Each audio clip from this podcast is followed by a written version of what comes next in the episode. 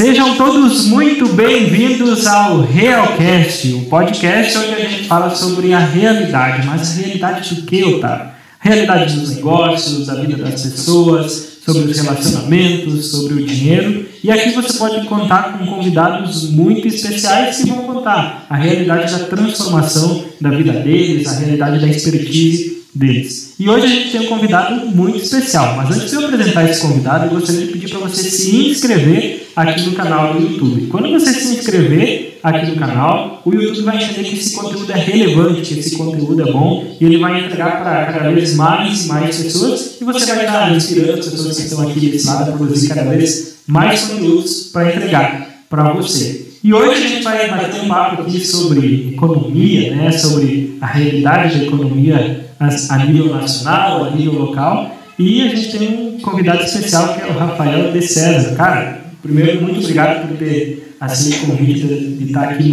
no, no Realcast. Tenho certeza que vai ser um papo muito produtivo e poder compartilhar um pouco do teu conhecimento. Pô, legal, obrigado, Otávio, pelo convite de estar aqui. Para mim é sempre um prazer falar do assunto, claro, né? que passo dia após dia falando sobre isso trabalhando nesse meio, então tenho certeza que vai ser uma conversa legal aí, já agradeço o convite. Sensacional. Cara, e, e para nós começar, como foi esse teu relacionamento, cara? Economia, como que tudo isso começou, cara? Então, cara, é uma história no mínimo peculiar, né? Eu diria. É, cara, desde muito jovem, assim, eu sempre gostei de números, sempre gostei dessa relação dinheiro, investimentos, enfim. E lá no meu ensino médio, cara, o meu sonho era ser jogador profissional de pôquer. Cara, no poker? No poker, cara. Aí eu jogava, jogava online, jogava alguma coisa presencial também. Uhum. E o poker, ele me mostrou alguns aspectos que depois, mais tarde, eu fui entender a importância deles. Né? Então, para quem não sabe, né, para quem está ouvindo, o poker é um jogo que ele vai muito da gestão dos seus recursos, né, das suas fichas, e a aposta no, no poker ela tem muita relação com o investimento no sentido de quando vale a pena você investir mais e quando vale a pena você tirar o pé. Certo. Né? Não quero que os ouvintes comparem aqui bolsa de valores com cassino, nada Sim, sim, desse tipo. Né? Mas o poker me ensinou algumas, alguns aspectos assim. E aí, cara, lá em 2013 eu percebi isso, eu entendi a relação que o poker tinha com o mercado financeiro através de um curso online, Sim. que era um curso de mercado financeiro, geralzão, assim, Ah. para jogadores de poker. Ah, que legal. Aí abordava justamente isso. As características de um bom jogador de poker estavam presentes num bom operador do mercado financeiro. Aí, cara, lá em 2013 eu olhei assim, pô, cara, legal, mercado financeiro e tal, vamos, vamos se aprofundar, vamos ver o que é isso. Aí, vai, comecei a estudar por conta, fiz vários cursos é, externos e aí em 2014 eu já entrei no curso de economia Ah, aqui em Passo Fundo, no UPF, para com o objetivo justamente de entender melhor, de entrar nesse mundo de cabeça, né? E aí, ao longo dos quatro anos da faculdade, eu estudei bastante isso, Sim. conseguia explorar ao máximo o que eu podia, o que estava ao meu alcance, e aí fiz um intercâmbio, estudei fora, fui para Madrid também, para estudar o mercado lá. E aí, cara, quando eu voltei em 2017, era isso, antes de me formar ainda, eu me juntei com dois colegas, um professor da UPF, e Uhum. montamos nossa primeira empresa, nosso primeiro escritório de investimentos que tinha foco no educacional. ah, O nosso foco era passar o conhecimento adiante. Né? Na época nós estávamos iniciando aí nos trabalhos, nós nem tínhamos ainda formação e certificações para poder fazer uma gestão, para poder fazer uma assessoria, enfim. Sim. Mas na medida do possível a gente já começou a trabalhar no meio. Né? E aí o que aconteceu, cara? O negócio cresceu, o negócio evoluiu, nós fomos fazendo parcerias ao longo do tempo, né? parcerias com gestoras, com corretoras, é, passamos a ter cada vez mais abertura no mercado, é, que é um mercado que está em plena expansão, já vinha desde essa época, aí, quatro, cinco anos atrás, uma expansão bem forte, né? E hoje a gente vê que dobrou o número de CPFs cadastrados na bolsa aí nos últimos dois anos. Incrível. E aí, cara, esse, esse movimento todo, esse fluxo todo, nos fez crescer bastante, assim. Sim.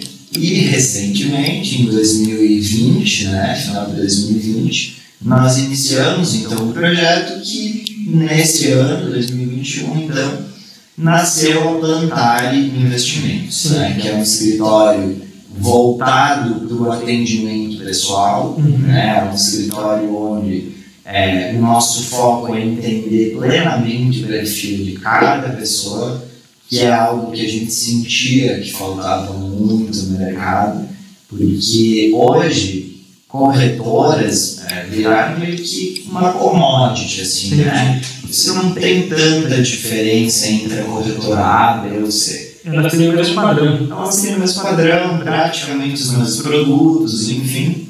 O que, que difere de fato é o atendimento. Tu vai ter próximo é o, o entendimento do perfil em si e ah, o desenvolvimento da estratégia com base nessas informações mais precisas. Claro. É, a gente não, não coloca os clientes dentro de uma caixinha e, ah, você é da caixinha A, então nós vamos investir nisso. Você é da caixinha B. Não, cara, cada pessoa é uma pessoa. E, além disso, o acompanhamento ao longo do tempo, porque é uma, uma carteira de investimentos é muito dinâmica. Né? Nós estamos no Brasil, Sim. e o Brasil, por si só, é muito dinâmico, a economia muda é, muito vorazmente. E, cara, a carteira de investimentos tem que acompanhar esses movimentos todos. Então, é mais ou menos é, aqui que a gente chegou. Em resumo, essa história. Cara, então tudo começou com um poker. né? E, e, cara, como que tu, tu, tu se sentia quando jogava poker lá, cara? Como que era essa, essa sensação? Porque às vezes tu, tu falou que tinha que ter uma gestão ali, né? Então tu aprendeu a gerir todo esse, então, o que tu tinha de patrimônio naquele momento para saber investir no momento certo, cara. E como que era esse sentimento jogar o poker mesmo? Então, cara, é um sentimento que é, hoje é muito diferente, né? Porque hoje não é mais um jogo, né? Sim. É algo muito profissional. Mas na época era algo que me trazia uma felicidade muito grande, assim, Sim. porque eu realmente entendi o jogo. É, para quem não sabe, o poker é um esporte Claro, é profissional. profissional, assim como o xadrez, por exemplo. Então, não é jogo de azar, Sim, não tem nada a ver com isso. É, e o meu sentimento na época, cara, é que eu tinha na mão um negócio que eu poderia expandir, que eu poderia crescer muito, que eu poderia estudar muito mais, porque o poker, ele tem uma característica muito legal que é o seguinte, em meia hora você aprende a jogar. Certo. Só que o nível de aperfeiçoamento que tu pode ter na questão estatística, na questão de gestão emocional, na questão de leitura corporal é infinito, cara. Entendi. Se for ver um jogador profissional aí que faz 20 anos que joga, ele ainda está estudando. Certo. Então, é, o que eu senti era isso, era algo, era um- uma gama de possibilidades na minha frente que eu poderia estudar, que eu poderia explorar, e eu sempre gostei muito disso. Sim. E aí, cara, principalmente assim, eu conseguia deixar de lado, na medida do possível, o emocional. Ah, Porque o, o poker, ele é assim, ele é um jogo que você tem que ser plenamente racional, independente do resultado que tu tem. pode ser quando quando tá perdendo, quando tá ganhando, tem que se manter. Exato. Assim como no mercado financeiro. Você Certo. tem que entender os riscos antes de investir. Cara, e depois que investiu, você já sabe quais são os riscos e como é racional, cara. Não tem por que ficar oscilando junto com o mercado, Certo. entende? Então, foi mais ou menos por aí. E, e falou sobre uma questão de leitura corporal. Dá para perceber durante o jogo a leitura corporal das pessoas, como que elas estão se sentindo? Então, dá. Muitas vezes dá. Sim.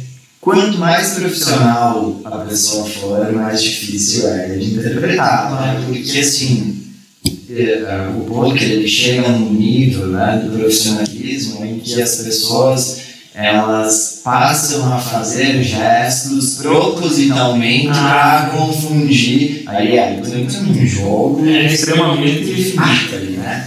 Mas, cara, de uma forma geral, sim, tem vários aspectos que o corpo humano mesmo reage. Sem a ao- pessoa perceber. Sem a pessoa perceber. Vou dar um exemplo. Quando a pessoa, quando abre o flop, né, que são as três primeiras cartas, a gente está falando de Texas Hold'em aqui. Ah, Quando abre as três primeiras cartas, é, fica a dica pra quem joga Se a pessoa olhar para as cartas e olhar para as fichas imediatamente, é sinal de que ela já considerou apostar alguma coisa. ah, Se ela olhar para as cartas e se dispersar, significa que o jogo não está para ela e provavelmente ela vai largar a mão. Então, se tu cuidar essa expressão quando abre a carta, tu já sabe se a pessoa está propensa a apostar ou não. Entendi. E isso é só o início, né? Entendi. Então, tem muita técnica. tem muita coisa, cara. Incrível, cara. E, e, e essa parte do, do poker, então, ele te auxiliou nessa, nessa habilidade de, primeiro, ser calculista quanto a tudo, né? E, te- e, e no momento que tu perdia, cara, qual que era o, o teu sentimento? Não, cara, é um trabalho constante para não se abalar.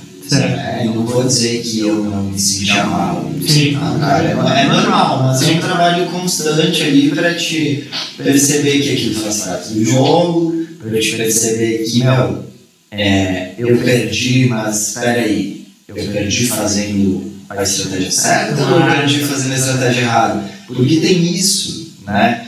O, tanto no poker quanto no mercado financeiro, né, tem mais essa semelhança. Muitas vezes você pode ganhar dinheiro fazendo uma estratégia errada, Sim. equivocada, e, e você também pode perder dinheiro, talvez uma estratégia que está cara, muito certa. Por exemplo, é, você pode não saber nada, não ter experiência, simplesmente abrir o home broker da corretora e, cara, sem estudar, sem fazer nada, comprar, comprar ação. Cara, a ação subiu, você vendeu, ganhou dinheiro, você nem sabe por que ganhou, ganhou. Ganhou. Legal. Por outro lado, pode ser que você tenha feito todo um estudo, tenha uma carteira super diversificada, uma carteira excelente de ações em fevereiro de 2020, e aí, cara, vem algo externo, como o Covid, e derruba o mercado todo 40%. Cara, não tem o que fazer, é algo externo, e você perdeu dinheiro mesmo fazendo algo teoria estava certo. Então, o, o legal é você olhar não para se você perdeu ou ganhou, mas sim se você estava fazendo certo, você estava fazendo coisa errada ali. Então, é, tanto no poker quanto no mercado financeiro tem essa semelhança. Cara, e, e, e jogava alto? É, eu cheguei, joguei, É. eu tava com um pezinho profissional ali, né? Joguei torneios estaduais. Legal, cara. É, aqui em Passo Fundo mesmo, cara, é um, é um polo interessante assim do poker, cara. Tem muitos jogadores bons aqui. Na época tinham clubes muito bons aqui em Passo Fundo, que aí alguns acabaram fechando na pandemia, enfim. Mas, cara, tem muitos profissionais legais aqui em Passo Fundo e, e foi muito bom para o meu desenvolvimento estar nesse meio onde tinham profissionais que me fizeram evoluir. Né? Então, E hoje tu joga ainda ou ainda? ah, hoje é um hobby, né? Ah. cara? Hoje, primeiro, que eu nem tenho mais tempo, Sim. assim, jogo, cara, lá de vez em quando. Por um hobby mesmo, não? Exato. Eu, eu, antes da pandemia, eu ainda jogava alguma coisa. E, cara, depois da pandemia, eu praticamente parei, assim, porque não tinha mais jogos presenciais. Sim. E online, cara, não me atrai mais tanto. Sim. Porque aí, como hobby, eu prefiro jogar No presencial. presencial, no cara a cara. Porque aí, primeiro, eu acho que eu consigo extrair muito mais de mim, Sim. consigo usufruir muito mais dos artifícios que eu desenvolvi ao longo do tempo. Sim. E aí, cara, agora que tá começando a voltar, então, cara, vou me organizar pra volte a jogar mesinha E, e, e qual é a, principal- a principal diferença do online para esse presen- pro presencial, cara, na tua visão? No online, cara, tem alguns benefícios. Que é o seguinte, você consegue jogar muito mais mãos no, mesmo tempo, né? Vou- Vou dar um exemplo. No online, na época que eu jogava, eu jogava em seis mesas ao mesmo tempo. Ah, entendi. Então, cara, tu, tu tá jogando no mínimo seis vezes mais No mesmo tempo. no mesmo tempo que você joga no presencial. E quando você tem o poker como algo profissional, isso faz muita diferença. Porque se você tem uma estratégia boa, você quer replicar ela o máximo de vezes possível, porque isso vai beneficiar o teu resultado. Melhor. Por outro lado, no online você perde algumas informações dos jogadores que no presencial você pode utilizar a favor, como esse exemplo que eu dei, de olhar para seguinte, no online não tem Não tem. No, no online é uma foto, é um nickname ali, cara, é isso que sabe da pessoa, né? Até tem alguns, alguns softwares que ajudam na análise, assim, que são legalizados, né? Você usar. O que o software faz? Ele vai mensurar de acordo com as mãos que você joga, ele vai mensurar quantas vezes o outro jogador paga as apostas, quantas vezes ele larga, Ah, ou então, se ele em alguma jogada ele mostrar as cartas, o software vai salvar de olha, ele tinha essas cartas. E é algumas informações que ajudam, mas cara, não é a mesma coisa. Pra mim, o negócio é o online. É, senti- o sentimento presencial não tem como, né? E principalmente quando joga pro hobby, né? Então, Exato. Porque, cara, hoje é curtição, né? é um prazer pra mim jogar, então o meu prazer não tá em ficar ali na frente do computador. Não, o prazer é sair, sentar, conversar, jogar. sim. E durante o período da, da, da faculdade e da, de economia, cara, ah, como que, que foi essa parte do estar na faculdade, do aprender? Tu chegou a trabalhar nesse, nesse mesmo período? Tu só estudava? Eu só estudava. Sim. É, eu quando eu comecei a trabalhar, eu nunca trabalhei em outra coisa. Sim. né? Quando eu comecei, quando eu comecei a trabalhar, eu já abri meu próprio negócio Ah, ainda foi o na primeiro. faculdade. É. Então eu tive né, a oportunidade de estar só estudando, de estar focado nisso, Sim. e eu diria que até isso foi fundamental para que eu pudesse chegar onde eu cheguei. Sim. Cara, afinal de contas, infelizmente, cara, meu, se tu tiver que, trabalhar o dia inteiro, fazer faculdade à noite, cara, já complica as coisas, tu já não tem tanto tempo de aprofundar um tema, né? Sim. Que é infelizmente o que eu, que eu percebo, assim, né, na maioria das pessoas, e aí muitas vezes não é por opção, é por necessidade, né? certeza, com certeza. Tem que se virar. Tem que se virar. Então, eu tive esse benefício de poder estar estudando o que eu gostava de estudar e o que eu sabia que eu tinha um potencial durante a faculdade. E aí, cara, isso aí me fez é, evoluir muito, assim, na faculdade mesmo abriu muitas portas Claro, muitos contatos para que eu pudesse me aperfeiçoar. E aí, cara, é legal que até hoje, assim, eu tenho os contatos dos professores, a gente conversa amanhã mesmo, vou almoçar com um deles Claro. para trocar uma ideia sobre economia, para estar envolvido ainda, para ouvir a opinião dele. É, que isso também é muito importante no meu trabalho, sabe? Eu ouvir opiniões diferentes. Isso. Eu não posso ficar, cara, fechado na minha sala, é, lendo relatório. Eu tenho que, cara, eu tenho que sair, eu tenho que falar com as pessoas. Tem um gestor parceiro nosso que ele fala uma coisa bem interessante. Cara, se tu quer estudar a inflação, se tu quer entender a inflação, sai de casa, vai para o supermercado E, e, e olha para os preços, cara. Pega os produtos na mão, esquece o relatório do IBGE. certo. Sai na rua Vai na e realidade. é ali que, tá, que tu vai sentir mesmo o que está acontecendo na economia, o que está rolando. E, e é bem isso. Sim. É bem isso. Então, é por aí. E, e, cara, ele falou que teve uma experiência de fazer um intercâmbio. E como, como que foi essa, essa experiência? Como que se deu essa oportunidade? E o que tu aprendeu lá fora? Então, cara, foi, foi muito legal, assim, foi uma das melhores experiências que eu tive na vida, né? Foi um programa de intercâmbio da própria universidade, né? Eu ganhei uma bolsa para estudar lá, então eu não precisei pagar a universidade, e aí, cara, eu pude fazer. Porque eu também eu não tinha dinheiro na época, né? Pra, Fazer o. para ir para Europa, estudar. Aí com a bolsa foi possível.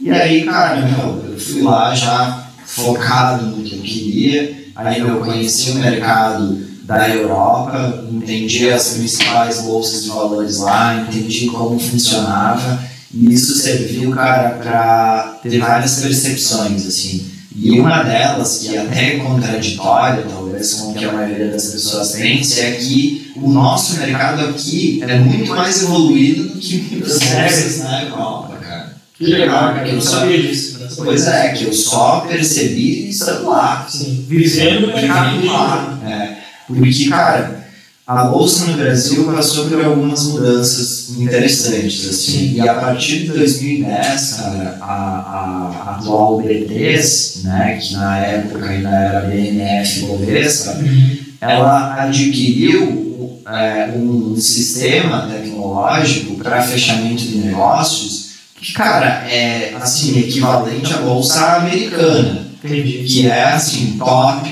mundo, né? E tem muitas bolsas, cara, na Europa que não tem tanta tecnologia quanto a gente tem aqui. Tem, por exemplo, cara, algumas plataformas brasileiras, cara, não tenho problema em falar nome, Não, não, sem como a Nelógica, por exemplo, uma empresa, cara, fundada em Porto Alegre, um bando de gaúcho maluco, resolveram fazer um software para operar no mercado financeiro. Cara, é de longe o melhor software da América Latina. Entendi. E, cara, os caras brasileiros se juntaram, desenvolveram software aqui, sabe? Lá fora eu não vi uma plataforma tão boa quanto essa, por exemplo. Entendi. Então, então cara, eu saí do, do Brasil pensando, ah, vou aprender com os caras, um É, melhor. vou trazer pra cá uma ideia. E, cara, e pelo contrário, sabe? Isso me deixou feliz, me, me, me deixou assim, numa, cara, numa perspectiva boa pro Brasil. Sim. Eu pensei na época, cara, se o Brasil tá, tá tão desenvolvido quanto parece que está,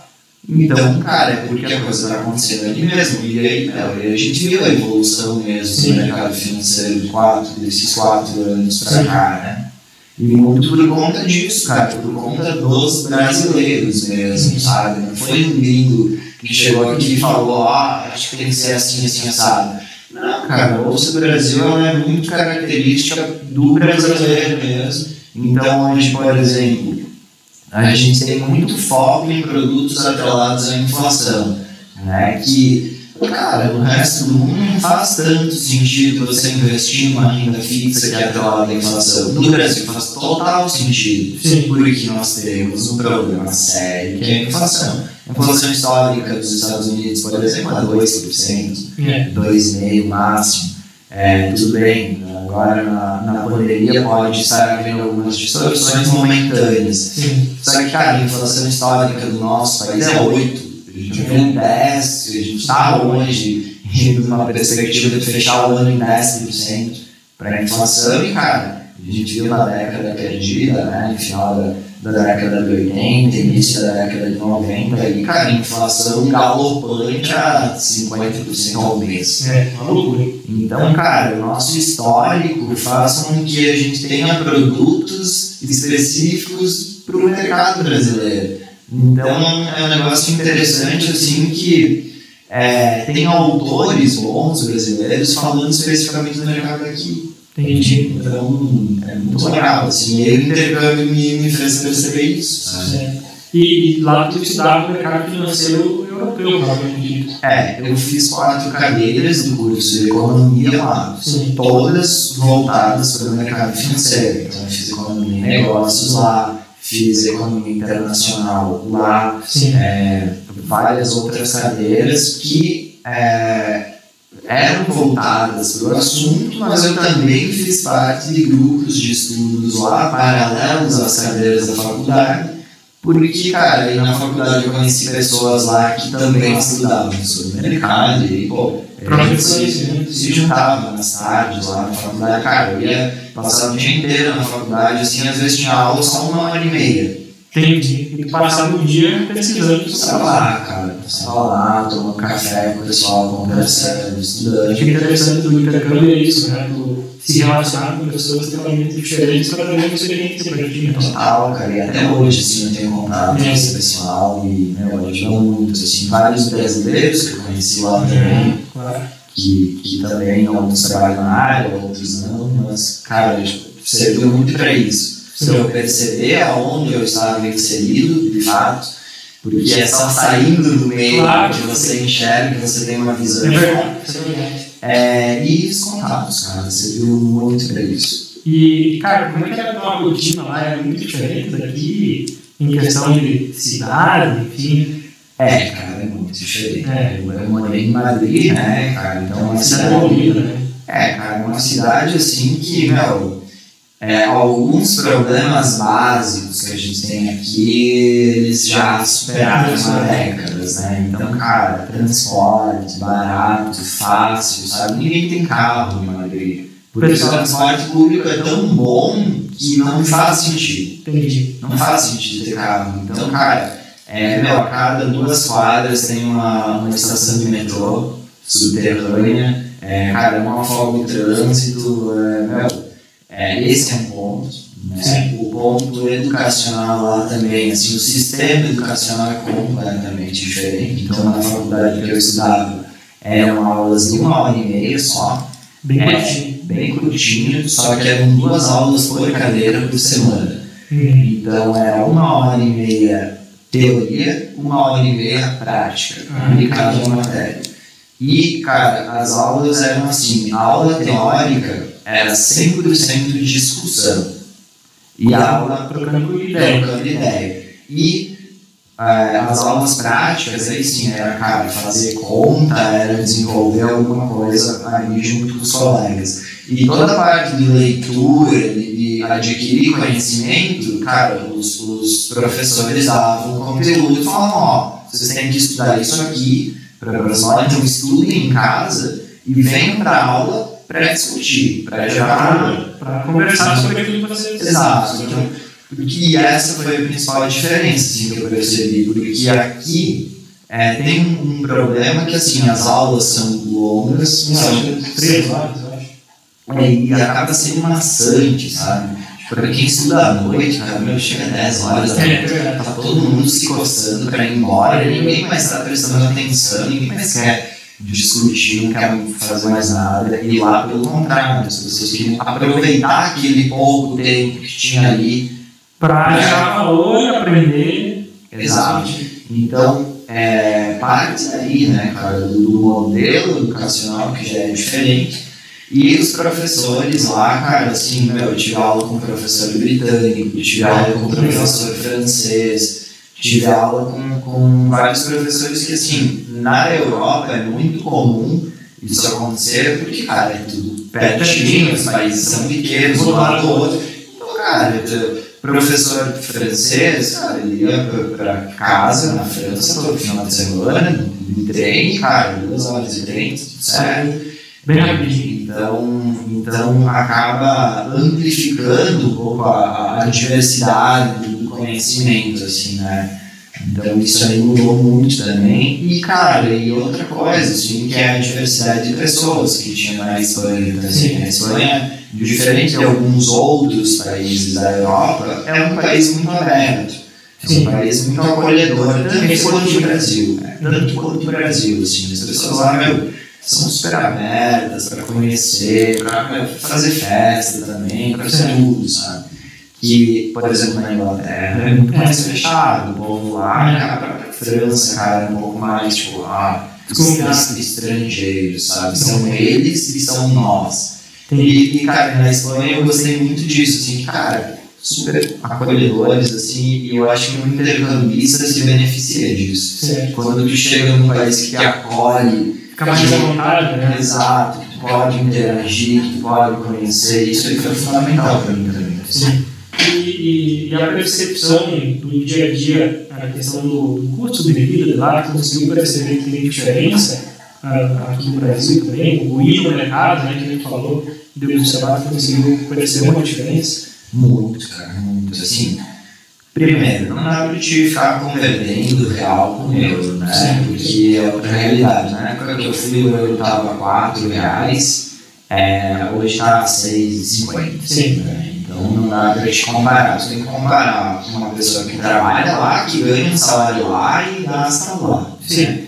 Então, assim, cara, agora é o seguinte: o salário mínimo era em torno de 900 euros. Sim. Um salário mínimo lá te permitia morar num lugar legal.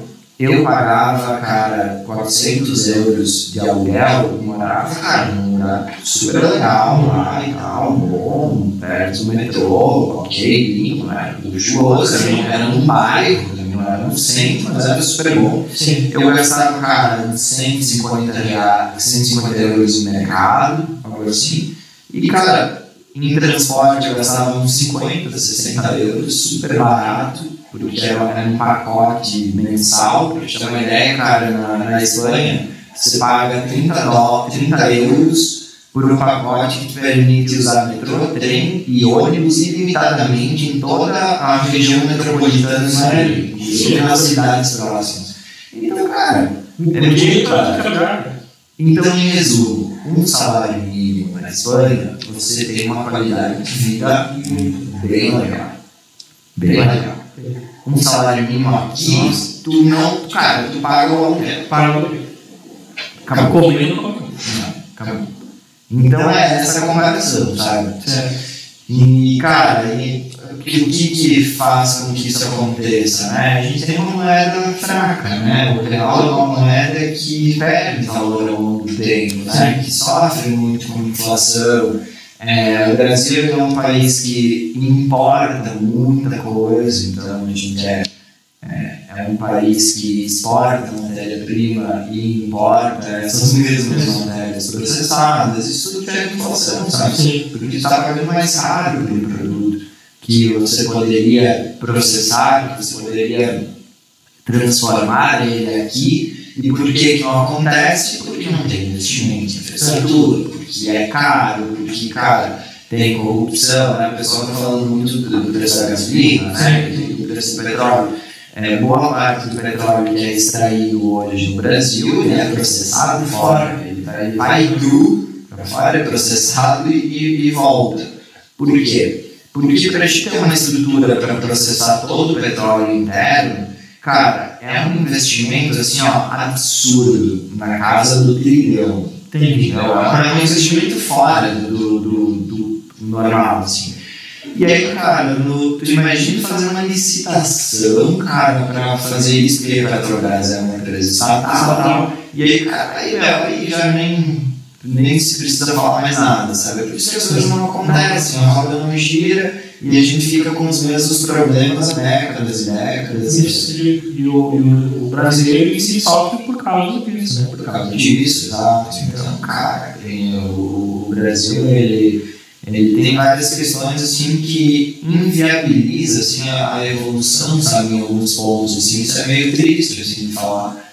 Agora, assim, por outro lado, cara, o brasileiro ele tem muito recurso aqui que, né, que o americano não tem, que o europeu não tem e que ainda não está explorado. Entendi. Então, falando de oportunidades, cara, o Brasil tá cheio, é. cheio, cheio, cheio, cheio.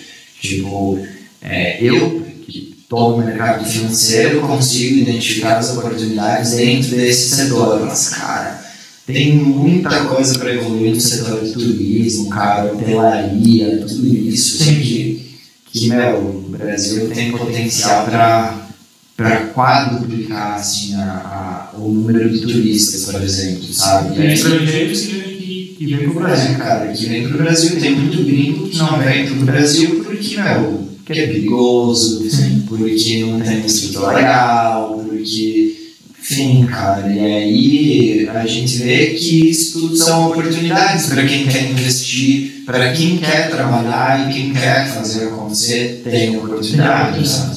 Tem oportunidade. Então, muitas pessoas falam, ah, é difícil empreender no Brasil. É difícil, cara. Tem burocracia, né? Tem, é difícil. Mas, cara, se tu estiver no lugar certo, tiver conhecer as pessoas certas, tu faz acontecer. Faz acontecer. E disposição para trabalhar, né? Exato, então não é desculpa, sabe? Eu acho que um ponto assim que pode evoluir o país de fato é isso, é o empreendedorismo, cara, é a iniciativa privada, é meu, esse lance de esperar as coisas acontecerem por parte do governo. vai resolver. Eu, eu, Rafael, não acredito nisso, sabe? Compactua da mesma, da mesma posição, porque eu sempre, eu sempre gosto lá do empreendedorismo, né? Ah, primeiro porque vai depender da tua energia, daquilo que tu acredita, daquilo que tu tem, tem vontade de fazer, claro, né? se conectando com as pessoas certas, isso acontece numa, numa, uma melhor forma, né? tudo se desenrola da melhor forma. E eu acredito muito que o empreendedorismo solu- soluciona muitos problemas dos brasileiros. Né? Então, é, eu compactuo da mesma visão. Não, a gente não precisa esperar do que os outros vão fazer, do que o governo vai fazer, do que as outras pessoas vão fazer. Toma iniciativa. Ah, claro, a gente sempre começa com uma ideia, vai plantando essa ideia, vai cultivando ela, lança nascimento, né? e vai crescendo essa, essa vontade de empreender. Com certeza isso vai transformar a vida de muitas pessoas. Exato, cara. Hoje, por exemplo, todo esse, todo esse movimento das startups que Sim. estão vindo agora, cara, isso é fruto disso, sabe? Sim, isso é verdade. É, e eu vejo aí trazendo um pouquinho para o mercado financeiro de novo, cara, tem cada vez mais fundos de investimento, que a gente chama de fundos de private equity, Uhum. que são fundos que investem nessas startups, investem em, em ideias boas que estão ali, cara, que precisam só de uma gasolina para para expandir, para estourar. É, então, cara, o Nubank é um Sim, sim, né, cara? Então, tem várias dessas assim que, meu, parte do quê?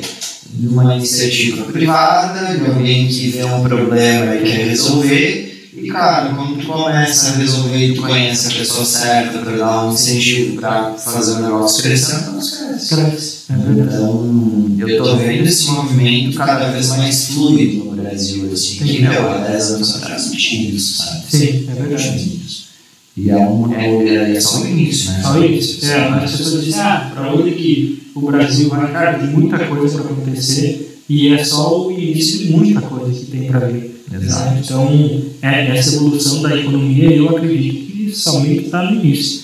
Né? E, e nós somos um país, um país que tem muitas deficiências ainda. E onde há deficiência, onde há problemas, há oportunidades também. Exato. Basta tu assumir uma partezinha disso, uma sementinha disso, através do empreendedorismo, que é o que eu, eu acredito, né? Também, para resolver isso, cara. E, cara, ah, antes de nós entrar na, na, nessa parte mais específica da bolsa, para quem ainda não nunca ouviu falar da bolsa, cara, explica pro, pro pessoal o que, que é a bolsa de valores, porque ele falou, passa aquele período de intercâmbio e tu abriu teu próprio negócio, né? E para as pessoas que querem ingressar nesse mercado também. Vamos lá.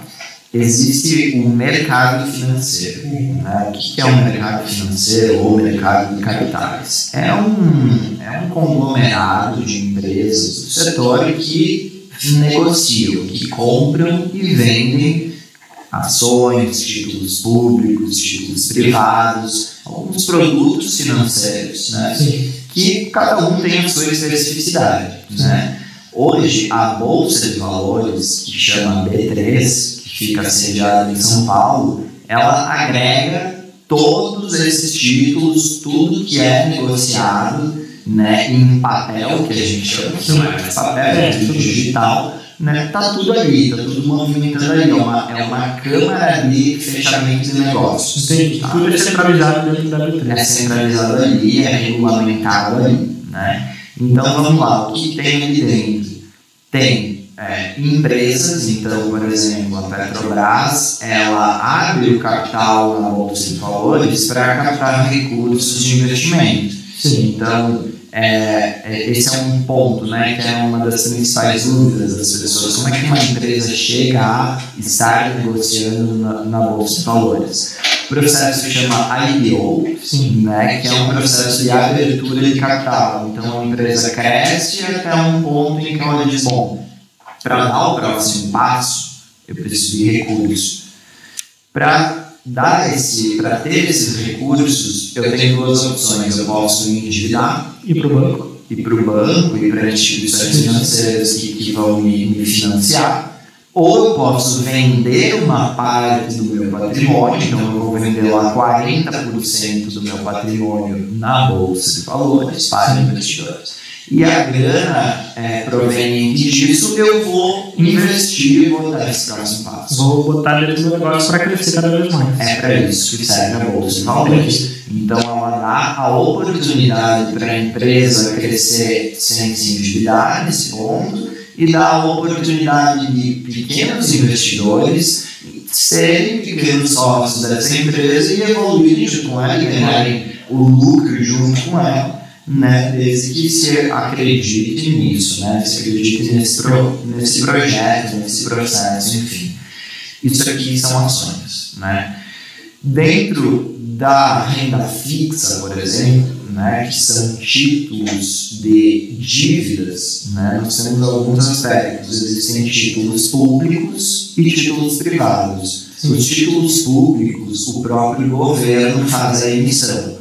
Quando você compra um título público que é negociado através do Tesouro Direto, muito conhecido, você está financiando a dívida do governo. O governo tem uma dívida e ele emite títulos para se financiar. Então, quando você compra um título, você está dizendo para o governo: olha, governo, estou dando aqui um, o meu dinheiro para você, para os cômodos, para emprestar dinheiro, para investir em infraestrutura, para investir em saúde, para fazer o que quiser. Sim. E, em troca disso, eu quero receber esse dinheiro de volta com juros. Entendi. No setor privado acontece a mesma coisa com títulos privados, só que ao invés de ser o governo é uma empresa. Então, muitas vezes a empresa, para expandir, ela prefere então tomar dívida. Entendi. Ela pode ir no banco e tomar um empréstimo, ou ela pode dizer para um grupo de investidores: olha, eu preciso aqui de 500 milhões para desenvolver esse projeto aqui especificamente. Sim. Esse projeto aqui, especificamente, vai se pagar em 5 anos. Em 5 anos eu vou ter de volta esses 500 milhões mais juros. Sim. Então, eu estou captando recursos de investidores para financiar meu projeto. Quando esse projeto se pagar, eu devolvo para os investidores com juros. Né? Então, é a mesma coisa, a oportunidade da empresa captar recursos fora do banco e oportunidade de quem tem dinheiro para investir comprar esses títulos e financiar essa empresa. E aí, claro, né, cara, que envolvem riscos. Sim. Então, então, tudo tem um risco ali. O meu trabalho é justamente isso, mensurar esses riscos, é, é ter esses títulos nas carteiras dos clientes de uma forma que esteja condizente com o quanto o cliente aceita correr Sim. risco, né? Então, geralmente, assim, uma carteira de investimento ela é diversificada, né? Vai ter um produto lá um pouquinho mais arriscado que vai proporcionar um rendimento maior, vai ter um produto extremamente seguro, que é praticamente sem risco, né? Então, a bolsa de valores é isso, cara. É, é esse mecanismo que junta o investidor, né? O, o, o, o cara que tem né, um dinheiro para investir com quem precisa desse dinheiro para desenvolver. E aí, cara, a gente vê que assim, é assim, é regra, cara. Os países que têm um mercado financeiro desenvolvido, cara, produzem mais, se desenvolvem numa velocidade muito maior do que os países que não têm. Sim. Porque, cara, os países que não têm um sistema financeiro desenvolvido, eles ficam geralmente na mão de poucos bancos, como é no Brasil há muito atrás, ficam na mão do governo, que muitas vezes tem interesses paralelos, né? Então, cara, muitas vezes tem um setor que precisa de dinheiro e o dinheiro não vai entrar. Então, cara, o setor privado ele permite com que meu, o dinheiro vá aonde as pessoas querem investir e o próprio mercado se autorregula no sentido de aonde é mais arriscado, naturalmente a empresa vai ter que oferecer um juro mais alto para poder se financiar. Então, a, a, os, o, o próprio mercado privado se autorregula com relação a risco-retorno, sabe? Então não tem segredo, cara. Quanto maior o rendimento, assim, 95% de certeza que maior vai ser o risco também.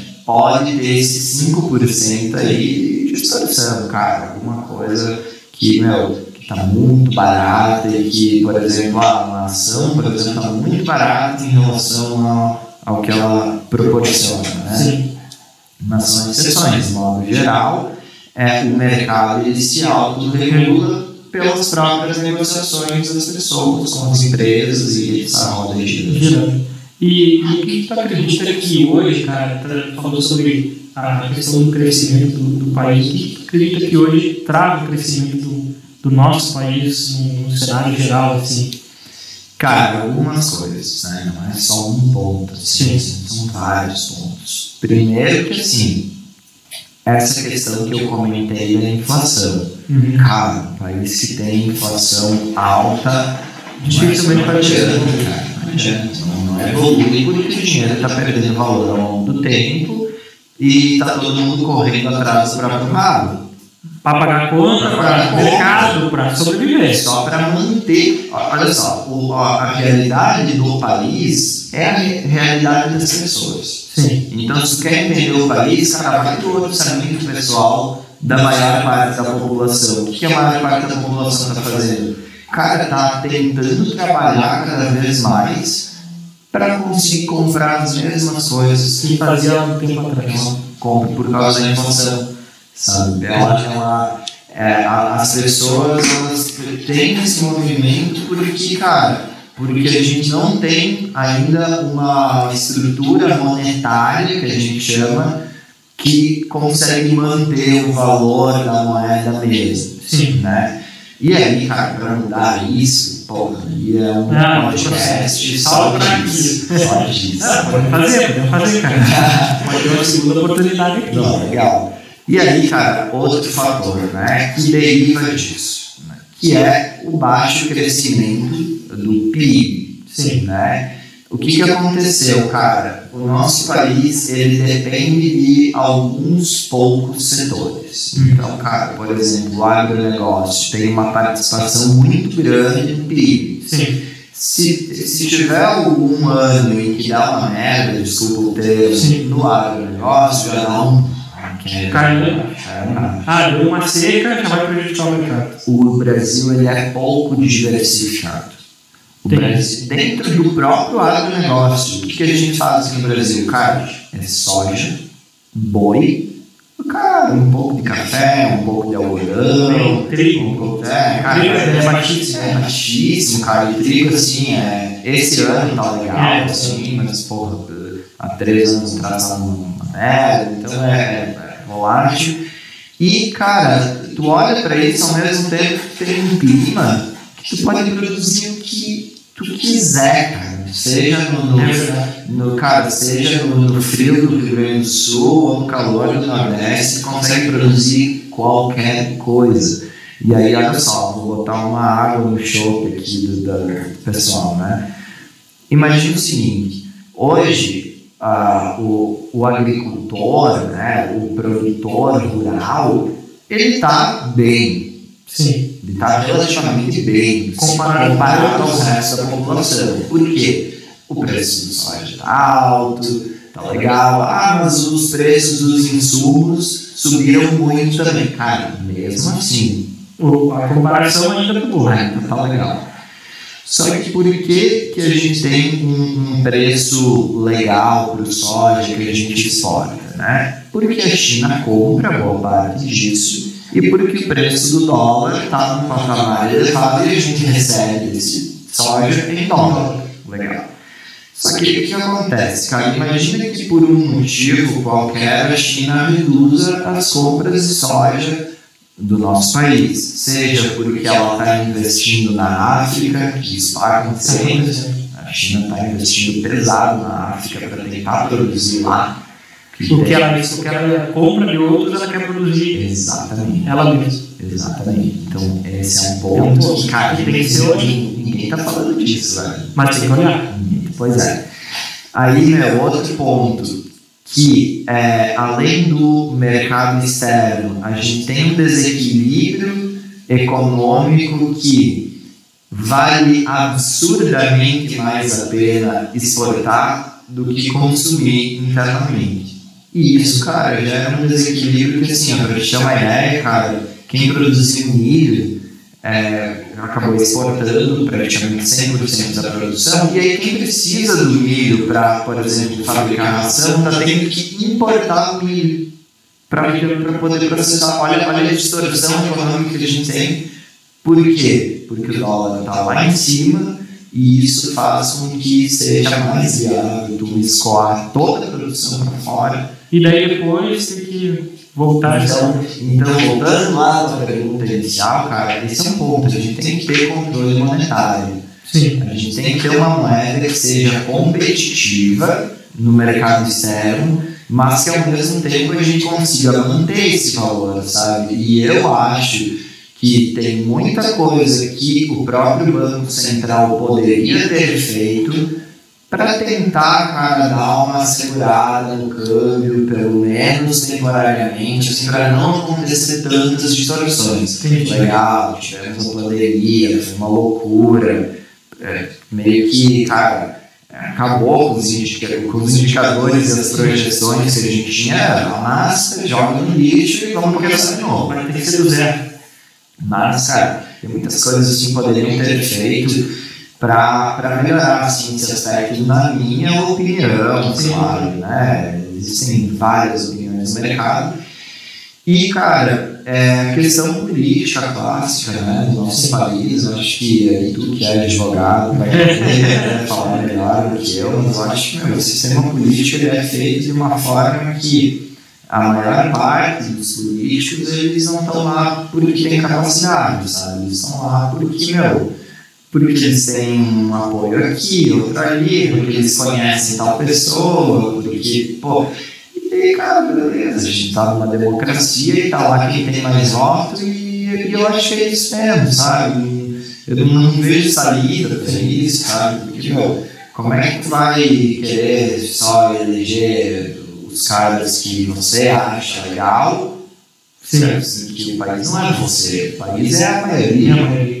Então, cara, aí são esses aspectos assim que eu acho que façam com que o país fique um pouco para trás, mas eu acho que controlando a nossa moeda, né, que aí dá uma controlada no dólar também. Cara, volta o crescimento, a gente tem que ter uma taxa de juros alta para ser competitivos, né, eu, eu acho que o mercado externo tem que olhar para o Brasil e tem que dizer porra, aqui tem oportunidade, vou pegar meus dólares, meus euros e vou injetar aqui nesse país porque tem muita oportunidade, porque aqui as pessoas querem trabalhar, porque tem muito setor inexplorado, sabe? Eu acho que tem que acontecer isso. Tem que acontecer esse, essa globalização no sentido econômico que o Brasil já teve no passado e hoje não tem mais por questões políticas, sabe? O gringo não entra no país hoje porque meu, a gente tem eleições no ano que vem,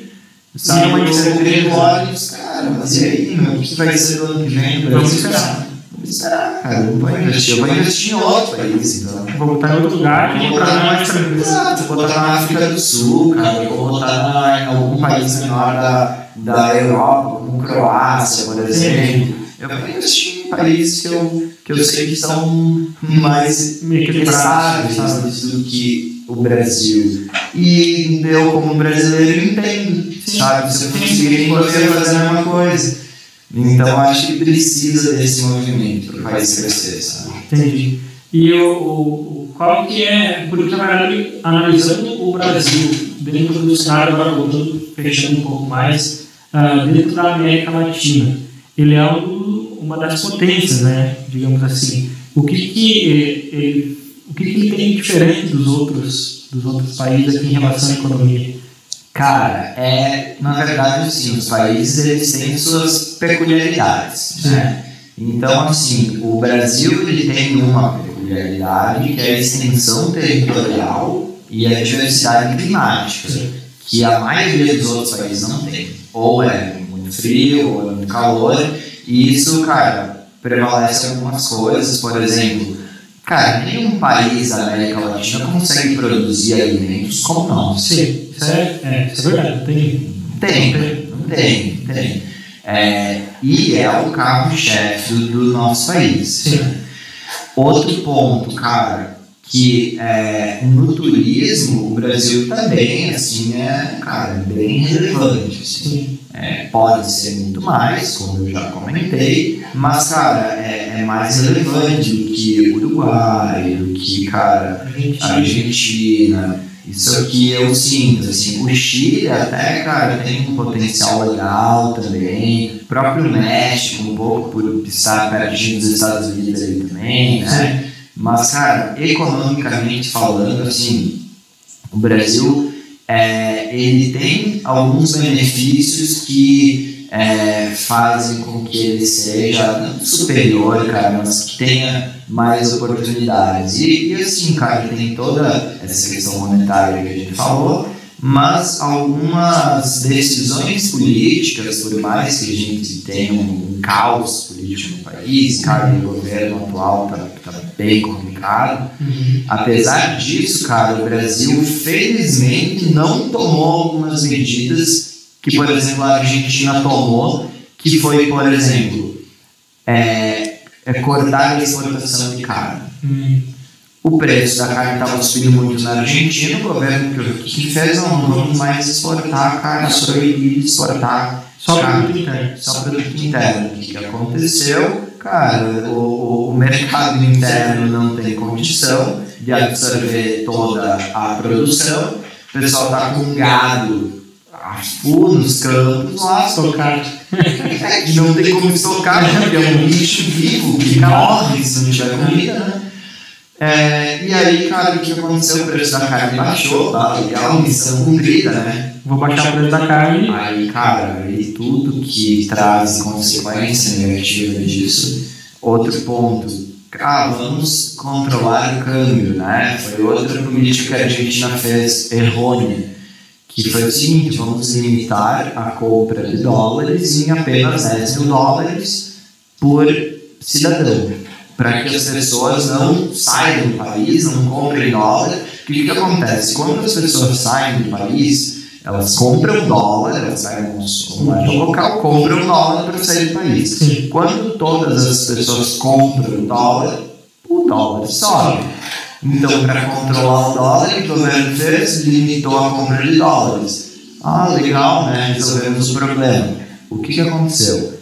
Se desenvolveu pra caramba o mercado paralelo de câmbio. Sim. Das pessoas comprando dólar em moeda, frio, levando em mala, cara, em navio pra fora do país. Resolveu o problema? Não, resolveu não da azeitona lá no indicador, tá tudo bem. Então, felizmente o Brasil não foi para esse lado. Eu, eu, eu senti um- uma certa consciência do, do Brasil assim, de não fazer isso, o que faz também com que a gente mantenha, assim, na medida do possível, uma certa consciência, Consciência. assim, econômica. né? Entendi. E, mas é isso, cara. Eu acho que é, em resumo é isso, cara, dentre outros fatores. né? E, e analisando o cenário atual do Rio Grande do Sul hoje, cara, é, tu acha que o Rio Grande do Sul, em cenário econômico, ele é competitivo quanto aos outros estados? É, cara, o Rio Grande do Sul, assim, ele é extremamente endividado, né? Sim. Um dos estados mais endividados do país, cara, e infelizmente a gente não produz tanto assim quanto as pessoas acham que a gente produz, tá? É, ah, Isso. produz muito, tem muitos. né? Todo mundo fala, tipo, pô, aqui no Rio Grande do Sul que a gente produz bastante, que a gente trabalha muito. Cara, não é assim, não é, não é tanto assim em comparação com o nosso endividamento. Santa Catarina tá muito melhor que nós. Pois Sabe, eu fui pra Florianópolis, cara, eu falo- esse mês passado, agora, final do mês passado, e visivelmente, cara, eles são muito melhores. Tem. Eles estão investindo É, é nítido é nítido, cara, é nítido. Tá no indicador, se tu olhar lá no IBGE, cara, no PIB, na renda per capita, tudo Então, isso. e no endividamento e é perceptível no dia a dia, sabe, cara? As pessoas em Florianópolis me pareceram bastante felizes. Entendi. Em compensação, aqui no Rio Grande do Sul as pessoas estão, cara, piores, assim, visivelmente piores.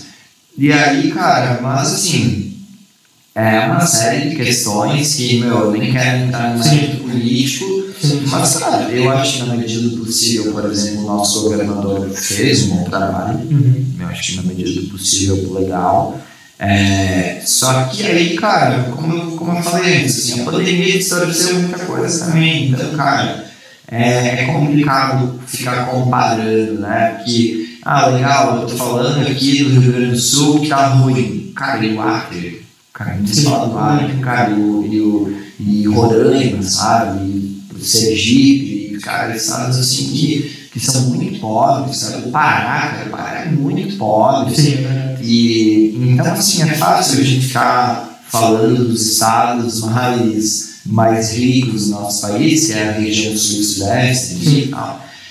É, então, cara, acho que a gente tem que olhar todo mesmo, sabe? Porque, cara, tem, tem muita coisa assim para melhorar em estados que infelizmente estão desatendidos, cara.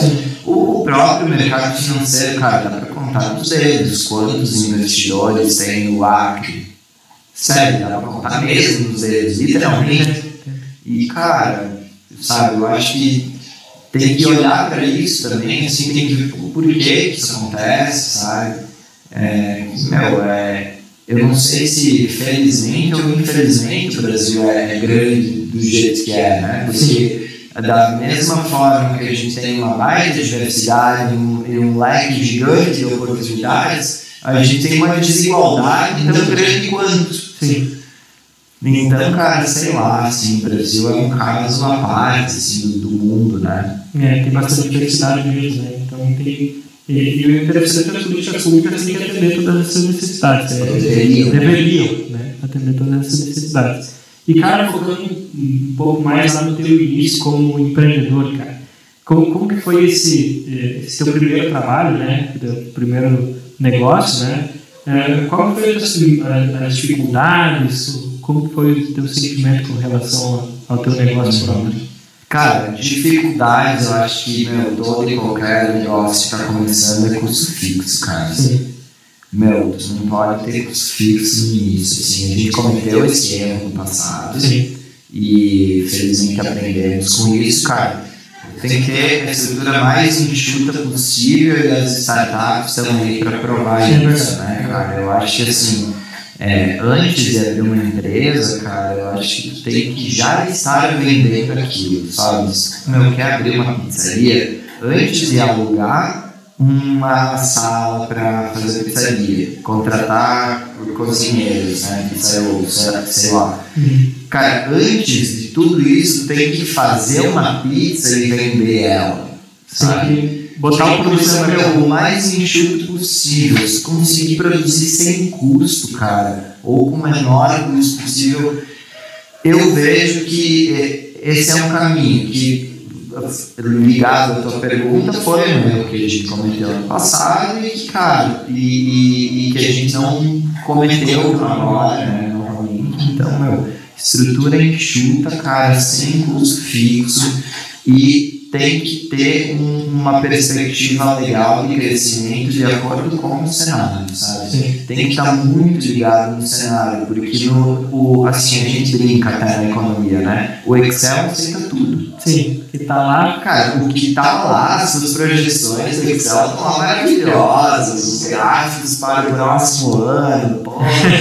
Cara, meu, tem que ir pra rua, sabe? Tem que, tem que entender qual é o real cenário, assim. Hoje, por exemplo, que eu, converso assim, com empreendedores na, na- que tem restaurantes, por exemplo. Sim. Cara, os caras não estão conseguindo repassar o custo dos alimentos, dos insumos, cara, não conseguem. Que, meu, tipo, ah, hoje em Passo Fundo, por exemplo, com 35 reais, tu almoça, né? Sim. Só que, meu, vai por mim, o cara não tá tendo lucro. Complicado. O cara tá tendo lucro, cara. Então, assim, é, esse esse almoço deveria custar 50, 50. só que a 50 as pessoas não vão almoçar, cara. Então, assim, é, por quê? Porque já tem uma estrutura ali para manter. Porque, velho, depois que tu tem uma estrutura, para te reduzir é muito complicado. É muito difícil. Às vezes tu coloca o negócio em risco por tentar reduzir. Exatamente. Então, é, é, pensando nisso, é legal você começar o mais enxuto possível e crescendo de uma forma orgânica, sem se alavancar. Sim. Vai chegar um momento em que você vai se alavancar e tá tudo bem. Isso é legal, cara, teu negócio, opa, já tá dando lucro, já tá faturando, bacana. Tem, cara, a gente já tem pô, um contrato fechado muito grande que a gente vai precisar expandir para atender isso. Essa é a hora de alavancar. E aí sim tomar crédito, aí sim arrumar sócio investidor, aí sim dar o próximo passo. Antes disso, cara, infelizmente tem que botar o pé no chão, sabe? Porque uh, uh, eu vejo assim, pessoas com, com, com cara, uma perspectiva muito legal, assim, uma visão muito boa de crescimento do negócio, que acham que, porra, vamos abrir a empresa, minha ideia, não sei o quê, uma startup, em um ano, vamos captar dinheiro e vão explodir, vai ser o próximo unicórnio. E, cara, legal, tomara que aconteça, você tem que ter o pé no chão, sabe? Sim. Então foram algum, alguns pontos assim que eu aprendi na prática, que às vezes você estuda, tá lá no livro, isso tudo não é novidade, Sim. mas é só sentindo mesmo. Sentir o mercado, a relação das pessoas, que as pessoas que passam né, sobre a realidade financeira dela. É, pra, pra, pra sentir, vou dar um exemplo, cara. É, indo pra parte ágil, se tu me permite, como é que a gente tá de tempo também? Cara, não tem tempo, vamos falar. que, por exemplo, cara, produção de frango hoje no país, né? Cara, é um setor complicadíssimo, cara. É, que, meu, quem produz frango hoje, cara, tem muita dificuldade para ter lucro. Assim, tem que ter uma escala muito grande para ter lucro nesse negócio. É, e aí, cara, ao mesmo tempo, assim, as pessoas que estão abrindo uma viagem hoje, por exemplo, para produzir frango, para produzir essa carne de frango e tal, muito provavelmente ela não está fazendo as contas, sabe? Eu tenho contato direto nesse setor por causa da família da minha namorada, que trabalha com isso, e cara, é, eles, legal, tem uma, escala grande, enfim, mas cara, quem está começando agora é muito complicado. E aí, meu, se tu não estudar bem o mercado, tu vai, cara, tu vai estar investindo ali um milhão, um milhão e meio numa viagem, cara, que não, que, meu, não vai se pagar. Ao longo do tempo vai ser muito difícil ter retorno Cara, em cima disso. É, cara, então, é, por quê? Porque as integradoras, as empresas, a indústria falam que está tudo bem, que você pode investir, que você pode tomar um crédito gigante desses, colocar seu patrimônio em garantia e está tudo bem. E é assim que as merdas acontecem, sabe? Então, é, eu até estava falando com meu sogro sobre isso, cara, que ele também estava questionando essa questão de meu, negócios novos, eles têm que ser muito enxutos, porque as margens de lucro de um negócio que, que, que tem muita escala é, é reduzida. É reduzida. É reduzida. Às vezes é melhor tu produzir um negócio pequeno, mas de uma forma 100% personalizada, de uma forma 100% orgânica e, e, cara, jogar o preço lá em cima Sim. do que tu ter o padrão mesmo que todo mundo tem em escala e ter uma margem de lucro pequena, sabe? Então, é, esse lance da, da escala, eu acho que o negócio tem que ser escalável, mas, cara, existe ali um Existem ciclos, né? Existem ciclos e existe também um, um ponto em que é até ali, sabe? É até ali que vai a escala. Depois, acima disso, não tem mais tanto ganho, sabe? Certo. De, de- comparado ao trabalho que tu vai Tu vai ter para conseguir entregar essa escala. né? Exato, por conta do mercado, por conta da absorção do mercado, sabe? Por exemplo, se eu tivesse uma rede de restaurantes aqui em Passo Fundo que, de, de cordeiros, por exemplo, Sim. carne específica disso. Legal, né? Tem mercado para um ou dois, não tem mercado para 50, Não. Entendeu? Então, então tem, tem que fazer essa análise de mercado. entender o contexto geral, né? Exato. Então eu sempre falo nesse ponto sabe? E observar o mercado, tá ali no meio. Assim. É por isso que tu volta naquela, naquele ponto, né? Ah, tem o papel, o papel tá ali, mas e a realidade? Né? Então, ah, vou ter contato com mais pessoas, vou, vou enxergar qual é o cenário, como tá, como não tá, se eu posso investir nisso ou não. É aquela, a, a, aquela questão da segurança que tu disse lá no início que é bom para todo investidor, né? Então, olhar o cenário como um todo é bem importante, né? Com certeza. E, cara, a pandemia ela veio com, com um cenário que tu disse que era rasgar todos os indicadores e começar de novo, cara. É. E, e como que tu enxerga essa projeção agora que a gente está mais no ciclo final, né? Uh, como, como que tu enxerga os próximos passos para pro, pro, os investidores, para os empresários desses próximos anos? Então, vamos lá, começando, cara, pelo ponto mais importante, a gente já falou bastante aqui, mas aí agora falando do futuro, né, da inflação, né? O que, que aconteceu? Quando veio a pandemia, os negócios fecharam, lockdown, demissão, cara, portas fechadas, produção reduziu. Com a produção reduzida e a demanda constante, ou melhor, a demanda não caiu tanto quanto a produção, os preços subiram, porque a demanda por esses produtos se manteve. Por exemplo, carros. Cara, quem está comprando carro zero quilômetro hoje está percebendo que, meu, primeiro, tu paga para receber daqui dois, três meses, porque não tem. Aí, cara, a indústria de microchips que não está dando conta da produção fez isso, sabe? E aí, beleza, isso tem que se ajustar, a produção tende a voltar para equilibrar as coisas. Esse ano a gente tende a fechar na casa dos 10% de inflação, ano que vem é, deve se manter alta ainda, e segundo o relatório Focus, segundo algumas projeções que a gente estuda, é para começar a baixar em 2023 o que seria uma inflação normal para o país. Apesar de a meta de inflação ser 4,5% ao ano, esquece essa meta. É, pode até acontecer, mas tipo, meu, uma inflação justa seria 6,5%. Tá?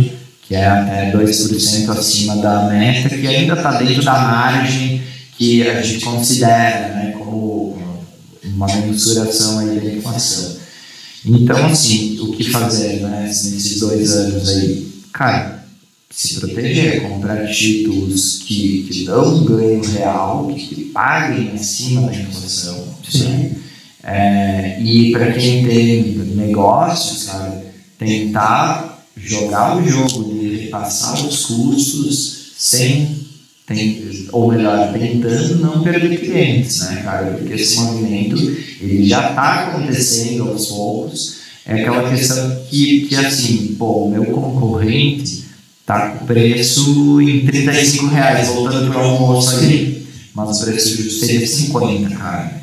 Se eu subir para o preço justo, os meus clientes vão todos para o concorrente. Então, quem é que vai subir primeiro? Tem, tem esse jogo para acontecer. O empresário está jogando esse jogo hoje. Tem que subir o preço, mas aí como fazer isso sem perder clientes? Esse é o jogo. Esse é o jogo. Dos próximos dois anos, falando de inflação. E aí cada um com a sua estratégia, cada um com o seu modelo de negócio. Tem muita gente que, infelizmente, ao invés de fazer isso, está reduzindo a qualidade do produto. Né? É, tipo, pô, antes eu comprava insumos melhores, agora compro, compro inferiores para tentar o preço. Só que isso também pode uma É, prejudica o produto. Então é esse o jogo, tá? Tá. Taxa de juros, né? Falando aí de Selic, que é a nossa taxa básica de juros. Nós vimos pela primeira vez na história uma taxa de juros de 2% ao ano, é surreal para o nosso país né? durante a pandemia, porque a economia parou, Sim. o governo teve que baixar a taxa de juros para tentar impulsionar, na medida do possível, a economia para ela não parar. Eu acho que é, a queda foi muito brusca, a gente não precisava ter ido até os dois, ou poderiam então ter subido de uma maneira mais, mais frequente, mais constante. Mas a gente vem dos 2% do ano passado para 7,75% hoje, né? nós estamos em 18 novembro de 2021, 17,75% ao ano é a taxa Selic. A gente deve fechar o ano no mínimo 9,25%. Então tem mais uma reunião do Copom para acontecer esse ano que deve subir mais 1,5% no mínimo. Tá? Deveria ser mais, Mas por questões políticas. Vamos segurar. Tá. Legal. Ano que vem deve, deve subir mais, um pouquinho deve ir para casa dos 11, dependendo da inflação. Se a gente perder o controle da inflação e a inflação estourar para 14, 15, a taxa de juros vai, vai ter que subir muito mais. Porque até explicando aqui para os leigos, né, a taxa de juros ela serve como um mecanismo de contenção da inflação. Porque o que acontece? Quando o governo sobe a taxa de juros, o crédito fica mais caro, então quando você toma dinheiro emprestado é mais caro, então você pega menos dinheiro emprestado. As empresas acabam dando uma segurada, o consumo dá uma segurada também, a inflação dá uma baixada. É, o que é bom por um lado, ruim por, por outro, não existe um. Né, ah, o que seria uma taxa de juros legal para o país? Eu não sei dizer. Hoje não depende da inflação, depende do dólar, porque a gente tem que ter uma taxa alta o suficiente para o gringo olhar e dizer: vou comprar o título lá no Brasil que paga tanto por cento ao ano. Sim. Né? Então, a gente deve chegar em 11%, 11, 12% no ano que vem. E espera-se que fique estável nesse patamar por um tempo indeterminado. Pode ser que fique a cada quatro anos. Né? Nesse, nesse, nesse. Nessa taxa de juros relativamente alta. E, a, e as pessoas, né, nesse período, vão sentir, conforme essa explicação, os preços baixarem com isso? Espera-se que sim. Entendi. Tá? Espera-se que sim, seria o objetivo. Agora, se vai mesmo, cara, na, na, a, na teoria a prática é outra. Ou melhor, na prática a teoria é outra. Né? Então, em teoria, sim, a inflação deveria cair, tá? Por conta disso. Vamos ver nos próximos capítulos da novela, né? Tudo vai depender. Exato. Aí, cara, quanto a crescimento econômico, né? O PIB, propriamente dito, né? Tivemos um PIB negativo no ano passado, Sim. óbvio, né? Esse ano já deve ficar aí na casa dos 4% de crescimento, a gente espera.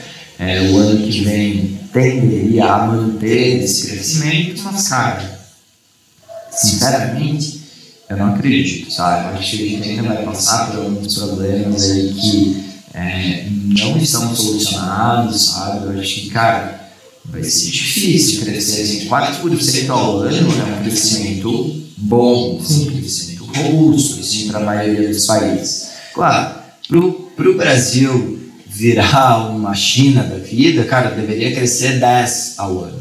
Aí é surreal. Teria que acontecer uma revolução econômica no país, sei lá o que, que deveria acontecer. É, mas é isso, cara, o crescimento econômico que é mensurado pelo PIB é algo que é mais nebuloso, Sim. sabe? A gente não, não consegue visualizar porque depende de alguns fatores. Por exemplo, cara, se vier uma terceira onda Covid, sabe? A Rússia está fechando lá já. Tem alguns países na Europa É, que, que- já estão se mobilizando lá também. E aí, cara? Então, é, tem mais complicado. fatores que, que influencia principalmente nisso, né? Mas é por aí, assim, a minha visão para os próximos dois, três anos. Ah, e dez anos, cara, não faço a menor ideia. Não tem como projetar. Não, no Brasil, cara, quem faz projeção para 10 anos é tipo assim, ó. Tu faz uma projeção com uma assertividade de 20%. Baixíssimo. Baixíssimo. Não tem como prever. É, cara, tu- tu- é porque é muito dinâmico. Muito dinâmico. Muito dinâmico, cara. Então, é mais ou menos por aí. No Brasil, o longo prazo é 3, 4 Três, quatro anos. Né? Então, E, e, e hoje, por exemplo, se, eh, passando para as pessoas, se elas tivessem mil, dois mil reais, cara, o que, que elas deveriam fazer com esse valor? Não, eu tenho aqui mil, dois mil reais. Qual que seria, para mim ter retorno com isso, qual que seria a tua dica para as pessoas? Depende do perfil, né? É, primeiro, assim, primeiro passo, né? Você tem que é, ter uma reserva de emergência. É clichê falar isso, mas o óbvio tem que ser dito, Sim. né? Se você estiver investindo mil, dois mil reais, sendo que se acontecer alguma emergência você vai precisar desses mil, dois mil, emergência que eu digo, cara, problema de saúde, bati o carro, alguma coisa assim, não tem muito o que fazer. Você vai ter que investir em algo que seja é, líquido, ou seja, que você consiga resgatar muito rápido, em um dia, dois dias, e que seja extremamente seguro. Sim. Porque você não pode correr o risco de investir em algo que, pô, daqui dois meses eu precisei, e aí, pô, investi em uma ação, a ação caiu, vou estar resgatando com perda. Não pode correr esse risco. Então, primeiro passo, cara, tem uma reserva de emergência. Ah, beleza, quanto deve ser essa reserva de emergência? Vai depender do teu estilo de vida. Né? Geralmente se faz assim, cara, pega o teu custo de vida hoje, por exemplo, ah, meu custo é 3 mil reais por mês. E, cara, multiplica por 6. Cara, meio ano. Exato, meio ano, assim, que tu tem os teus custos de vida garantido. Isso aí é o que eu diria, assim, como padrão. Claro que tem que entender a, a situação, porque, assim, se tu for um empresário e tem a tua renda 100% variável, tu precisa ter uma reserva maior, porque tua, tua vida é mais instável, provavelmente. Sim. Se tu for um, um, servidor público contratado, que, cara, que você já tem ali, ou, ou então você já é aposentado. Tem uma renda. Cara, tu já garantida. tem uma renda garantida, então você precisa de uma reserva menor. Então isso varia, mas beleza. Pós reserva de emergência. Vamos supor que você já tem essa reserva e tem mais mil, dois mil para investir, beleza. Cara, hoje a gente tem que focar em títulos é, atrelados à inflação, quando a gente se fala de renda fixa por motivos óbvios. Sim. Dentro de renda variável, cara, tem algumas oportunidades no mercado de ações para compra agora. A gente tem uma queda bem grande da bolsa, a bolsa hoje está caindo 14% no ano. Sim. E com isso tem muitas ações que estão em patamares baixos, né? Que seus preços estão abaixo do real valor da empresa. Hum. Que é justamente isso que a gente procura quando vai investir em ações. Sim. Essa distorção. Você quer pagar barato de uma empresa, né? Você não vai comprar quando está lá em cima na euforia. Tem que comprar. É, tem um ditado do mercado financeiro que, que diz: compre ao som do, do, dos dos canhões e venda aos sons do, dos violinos. Né? Que é bem isso. Infelizmente, a, a, o nosso emocional vai contra. Sim. Porque quando está caindo o que tu quer vender, e na real é a abundância, é e quando está lá em cima subindo é onde quer botar mais dinheiro. Que é justamente o bolso, é o momento de botar o lucro no bolso, né? Claro. Então, cara, existem algumas poucas oportunidades no mercado de ações também, tá? Mas em suma, cara, para quem está começando, investe um pouquinho num fundo legal, que tenha liquidez, que você pode ter uma reserva de oportunidade para estar investindo em outros ativos. Tenha também um título de renda fixa legal de inflação para dois anos, que vai te pagar, por exemplo, a inflação mais 4, 5% ao ano é uma taxa legal. Né? Na inflação está 10, cara, vai ganhar, ganhar lá até os 15% ao ano nos próximos dois anos. Desconto o imposto, isso dá 1% ao mês. Sim, praticamente. Ótimo, ótimo, ótimo. E uma migalhinha em ações para te entender como é o mercado. Sentiu. Para te sentir, cara, 5%, 10% em ações. É, para te entender como é o mercado. E nada melhor que isso para a pessoa entender qual é o seu próprio perfil. Porque uma coisa que ninguém fala é que uma pessoa, quando nunca investiu fora do banco, ela começa a investir, nem ela mesma sabe qual é o perfil dela. Sim. Porque ela nunca sentiu aquilo. Ela nunca passou por uma queda da bolsa ou por uma alta da bolsa. Ela nunca passou por uma queda de juros ou uma alta de juros ou inflação. Então, o legal é começar bem diversificado e aí, cara, ao longo do tempo, eu como assessor começo a perceber se a pessoa está confortável, ah, legal, dá para se expor um pouquinho mais em ações, pô, bacana, essa pessoa tem potência para isso. Ou então, ah, preocupada com a oscilação dos preços. Então, beleza, quando tiver a oportunidade de eu reduzir a exposição em ações, focar mais em renda fixa. Mas isso aí é do tempo, cara. É só começando para saber. É legal estudar, é legal ler livro, é legal assistir vídeo no YouTube, mas é só Na prática. É só na prática mesmo para te entender, te conhecer. E, cara, tem uma dica também que eu, que eu posso dar para as pessoas é não queira saber tudo, Sim. sabe? Não queira, tipo, puta merda, tem que ser expert nisso, porque é um. Cara, nem eu sou, que eu trabalho nisso há um tempo já, há quatro anos, eu, cara, eu tô imerso, 100%, só falo isso anos. E então, o importante é assim, cara, parte do básico, do básico e comece. E vai estudando, vai se aperfeiçoando, entendeu? E outro ponto que eu queria destacar aqui, mais um bullet point, né? Que é o seguinte, cara, no mercado financeiro, é, é assim, é aonde você vai acumular patrimônio ao longo do tempo, é onde você vai compor uma aposentadoria justa para o futuro, é onde você vai garantir o futuro dos seus filhos, é ali, não é no banco. Sim. Mas, poupança. é, não é na poupança. Nem comentamos, né? É. Nem tínhamos citado É. poupança no programa. né? Mas entenda que aonde você vai ganhar dinheiro mesmo é no teu negócio.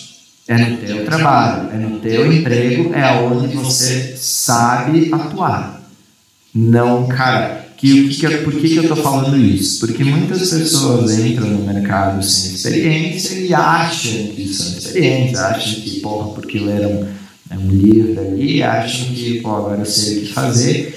E aí tu vê atrocidades no mercado, como pessoas, é, aconteceu né, na pandemia, pessoas tendo reserva de emergência em fundos imobiliários, que é um, que é um ativo volátil, sabe? Eu perdi dinheiro fundo imobiliário. Então, cara, é, sabe, no, primeiro, parta do básico e comece com uma assessoria, sabe?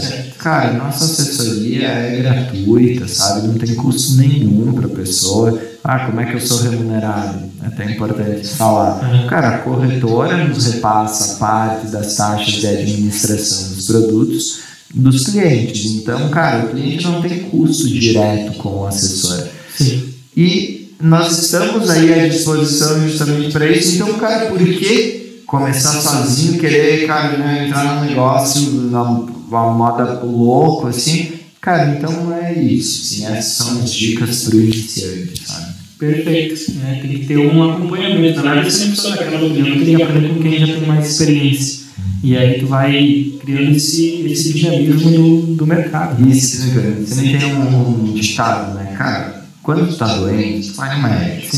Né? Quando você pô, precisa é, comprar um imóvel, tu vai no imobiliário, tu vai em um corretor de imóvel. Quando tu precisa investir, cara, tu vai no assessor de investimentos, entendeu? É, é, uma coisa tão lógica que as pessoas meio que, ah, não, vou investir sozinho aqui porque eu tô sabendo e tal. E, cara, e acaba não se dando mal, infelizmente. Isso só prejudica na evolução do todo, sabe? Só, isso só prejudica na- no crescimento do mercado financeiro como um todo. Sim. Né? Então, busquem ajuda. Claro. E, cara, como é que a gente eh, tem muita, ah, não sei como dizer, mas a aventura assim, da, no mercado, né? E, e qual que é a tua opinião sobre o day trade, cara? Como, o que, que é, é essa posição aí? Então, cara, day trade, para quem não sabe, são operações de curtíssimo prazo, né? Que ah, são operações que iniciam e terminam dentro do mesmo dia. né? Sim. E, cara, não tem mal nenhum em day trade, a questão é que tem alguns pontos aí, né? Primeiro, as corretoras, elas permitem que você faça uma alavancagem financeira, ou seja, se você comprar e vender no mesmo dia, você consegue operar com um volume muito maior do que você tem de dinheiro. Eu estou falando em 20 vezes mais. Entendi. Aí está o risco, entendeu? Porque assim, é, primeiro, as pessoas acham que, cara, ele é mágica, que eu vou. É, é isso que eu falei sobre a questão da aventura, né? É. pessoal vê isso como. Exato. Vou ficar rico durante o dia. É, as pessoas veem isso como um jogo, na real, né? As pessoas veem isso como, porra, vou aprender aqui uma estratégia, né? Uma estratégia de investimento e vou replicar isso dia após dia e ficar milionário, vou ganhar muito mais que a média. Só que é o seguinte, cara, primeiro, é muito mais complexo do que as pessoas acham que é, sabe? Cara, tu analisar um gráfico e, e comprar e vender, é, dá tudo certo, cara, até que acontece uma pandemia, até que acontece o Joesley Day lá que a gente brinca, né? Que foi aquela, aquela situação em que o Joesley da JBS fez a delação lá, né? Que o mercado derreteu e aí o que acontece? No, no day trade você tem saltos, né? Geralmente, se tu não tem, a própria corretora te limita para limitar a perda. Só que quando dá uma merda gigante no mercado, esquece isso, cara. O, mercado cai de tal forma que não tem, meu, que pula o teu stop, você não consegue sair da operação, e aí, meu, você fica com a conta negativa, tu, fica, tu pode perder muito mais do que você tem, mesmo com os mecanismos de proteção. Então, assim, cara, minha sugestão, não faça.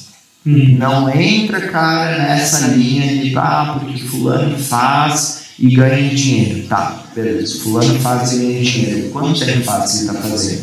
Seis meses é pouco tempo. Não tem Não é uma história. Ah, ele faz isso há cinco anos. Opa, ah, legal. Há cinco anos ele opera day trade ganha dinheiro? Sim. Tá, então verifica. Olha o patrimônio do cara, olha o gráfico para ver se é verdade. Porque aí, cara, tu filtra, meu.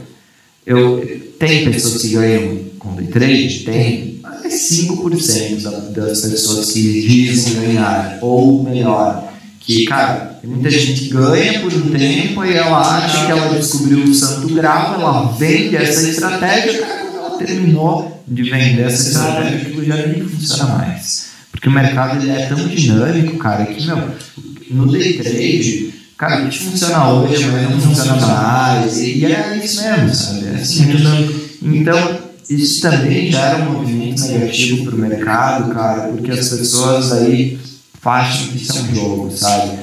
As pessoas param de olhar uma ação como uma empresa. Elas passam a olhar aquilo como um número piscando, um gráfico subindo o caminho. Cara, não é. Aquilo ali é uma empresa, velho. Quando tu compra, tu tá se tornando sócio daquela empresa. Tu, tu tá brincando com isso, sabe? E aí, meu, eu ficaria de fora, tá?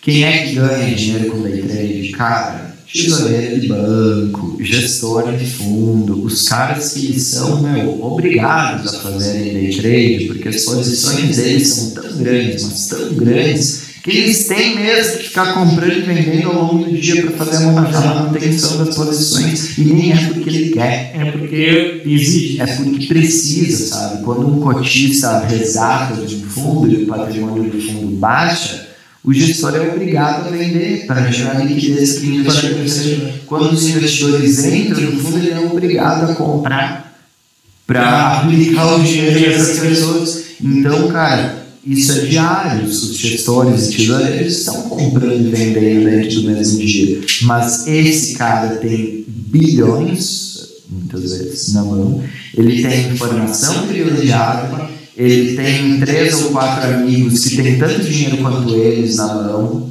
Ele se comunicam. Cara, é outra coisa, é outro nível, sabe? É, meu, Tu, e quando tu faz day trade, tu tá brincando com esses caras. Tu tá, tu tá ali uma sardinha, né? Brincando em meio aos tubarões ali, achando que, porra, tô, tô, pegando minha galinha aqui, a sobrinha do, do tubarão.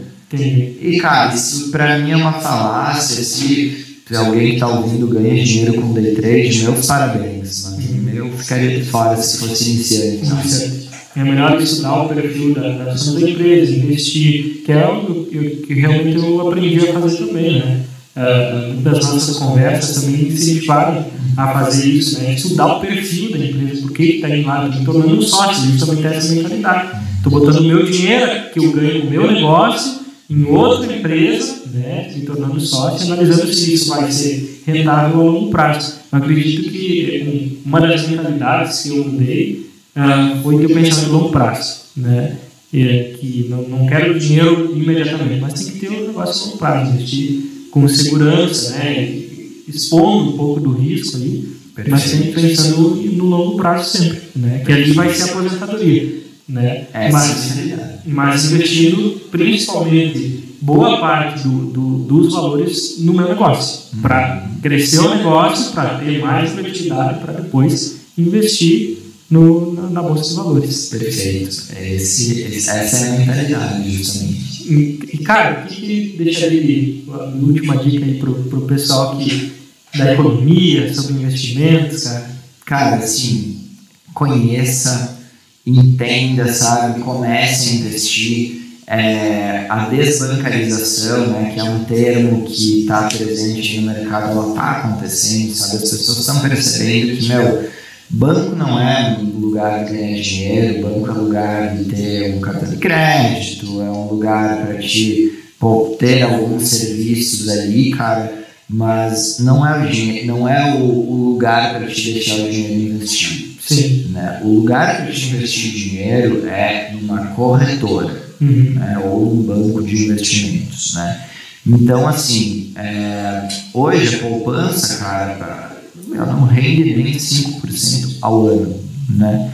Então, assim, busquem rentabilizar o, seu capital, por mais que comecem com pouco. Muita gente tem vezes, cara, eu não tenho dinheiro para investir. Pô, mas vai ter, sabe? Se, se tu não começar agora com pouco, tu não vai investir depois. Então, assim, são três passos que eu deixaria assim para a finaleira do programa. Primeiro, é o planejamento financeiro, cara. Tu tem que saber quanto tu gasta e quanto tu ganha por mês, certo? Para te ter uma projeção disso. E não basta ter isso mentalmente. Não, tem que estar no cara, celular, no planilha. É, boa. A Plantar, inclusive, tem uma planilha de gestão financeira para isso. Né? Se alguém quiser, comenta aí nos comentários que a gente, com todo prazer, compartilha. Segundo passo é saiba onde tu quer chegar então, cara, tu tem que ter um objetivo. Se tu começar a investir sem objetivo, cara, isso vai se perder. Vai chegar um momento em que, ah, tu vai tirar o dinheiro porque tu quer trocar de carro. E aí acabou o objetivo da aposentadoria, por exemplo. Cara, tu tem que ter um objetivo fixo. E tu tem que saber quanto tu precisa para isso e quanto você precisa poupar por mês, ou por semestre, ou por ano, enfim, para chegar lá. Sim. Né? E o terceiro ponto é investir de uma forma que renda sempre acima da inflação, né? cuidar com a inflação e tal, porque senão, cara, se o seu patrimônio está rentabilizando abaixo da inflação e a poupança é um exemplo disso, tu não está realmente investindo. Tu não está nem sequer mantendo o teu poder de compra ao longo do tempo. Entendi. Né? Então, esses três pontos, cara, são pontos simples, são pontos que, meu, é o básico. Assim, comece com isso, não queira entender tudo 100%, feito é melhor que perfeito, e, meu, é isso, comece. Comece. E, cara, quem quer procurar os seus serviços, como é que faz hoje? Então, cara, é só procurar Plantare Investimentos no Instagram, no Facebook, o nosso site é plantareinvestimentos.com.br, é, ou então no meu Instagram pessoal, aí, Rafa de César, ou no Facebook, cara Estamos aí nos principais mídias e sempre gerando conteúdo, tentando agregar. Né? A gente tem também esse compromisso social em trazer essa informação que é deficitária no nosso país. Né? Ainda. Ainda. Né? A gente está tentando contribuir para que as pessoas conheçam mais, para que. É, né? Nem é cara pela empresa, é pelo todo, sabe? Eu acho que, meu eu acho que todo mundo, todo cidadão tem um compromisso além dos seus negócios. Sim, é verdade. Eu acho que, meu, tem que agregar para o todo, senão, cara, perde sentido. Sinceramente, eu sou, sou, sou desse pensamento. É verdade, muita contribuição social e, e, levar o conteúdo, aquilo que está aprendendo, aquilo que sabe, para melhorar primeiro o cenário do vídeo, depois o município, depois como um todo, né? Exato, exato. Cara, muito obrigado por ter vindo aqui. Vamos deixar aberto para um segundo momento a gente falar sobre um assunto mais específico, né? Eu acredito que é, a gente precisa falar bastante de economia. É um assunto que me interessa porque ele impacta diretamente na vida das pessoas. Então vamos deixar aberto para um segundo momento. Pô, eu só tenho a agradecer a ti, Otávio, todo mundo que assistiu ou ouviu aí, cara. Para mim, como eu falei no início do programa, é um prazer estar falando sobre isso Fico, cara, completa disposição para quem quiser também chamar, entrar em contato, tirar dúvidas. Às vezes é uma dúvida que as pessoas acham que é besteira, e não é, cara, não é. Então, cara, estou à disposição e agradeço de coração aí o convite para estar tá batendo um papo contigo. Beleza. Então,